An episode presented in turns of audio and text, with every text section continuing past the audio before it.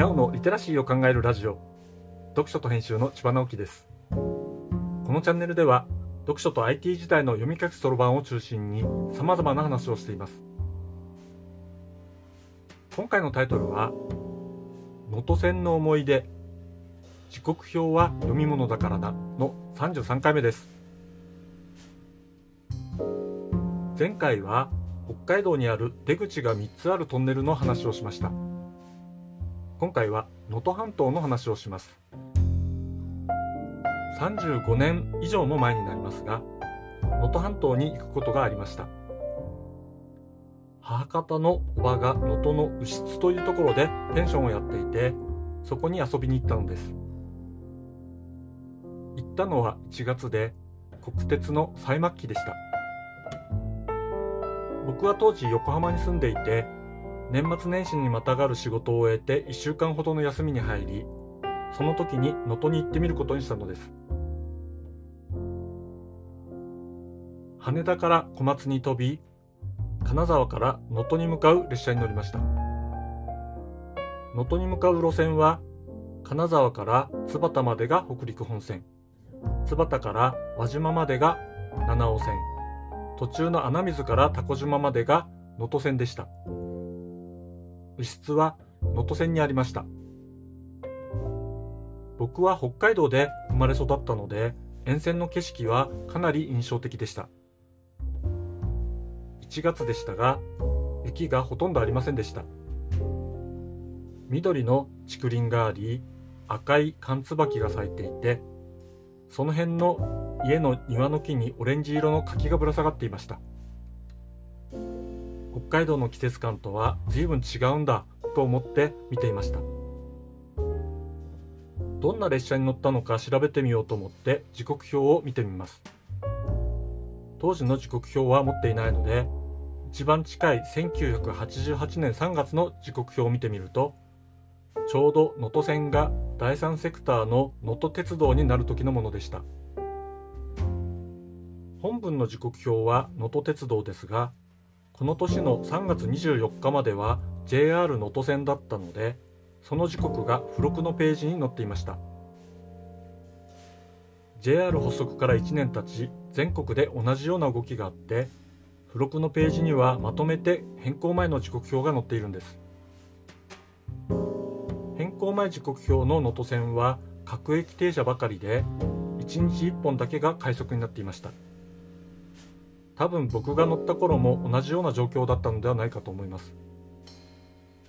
面白いのは能登鉄道になった後には急行が運転されていることでした。快速が格上げになった感じのダイヤです。格上げによって急行料金を取るという増収策だったのではないかと思います。おばのところに行った時のことを思い出しました。おばの夫は国鉄職員でした。ちょうど民営化によるリストラで近くの工場に転職したところでした。牛津の寿司屋に連れて行ってもらってそんな話をしたことを思い出しました。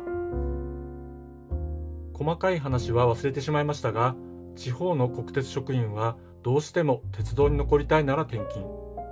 その地域に残りたいなら転職を迫られていました。おじは地域に残れるだけ良かったかもしれません。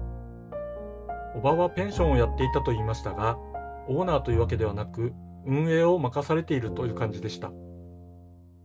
多分、暮らしを成り立たせるためということもあったのではと今更ながら思います。でも、おばは母方の一番下の妹で、当時は30代でしたから、若々しく生き生きしていて、ちょっとおしゃれなペンションをやっているというイメージは、とても眩しく感じたものでした。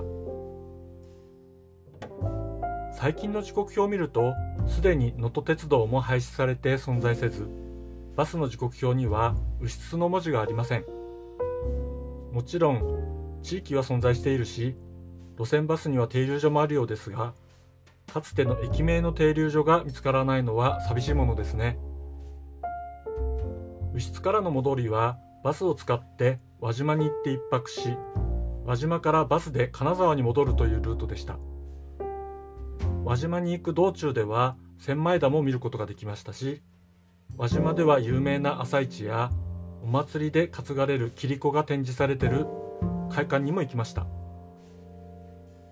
後で能登の独特な風俗を調べてみたことがありもっとしっかり見ておくんだったと思ったものでした。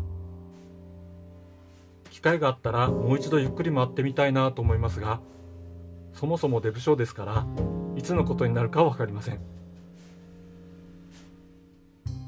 読書と編集では IT を特別なものではなく常識的なリテラシーとして広める活動をしています。IT リテラシーの基礎を学べるオンライン講座をやっています。詳しい内容については概要欄のリンクからまたは読書と編集と検索して猫がトップページに出てくるホームページをご覧ください。この配信の書き起こしをノートで連載しています。概要欄にリンクがありますのでフォローいただけると嬉しいです。今日もワクワクする日でありますように。千葉直樹でした。ではまた。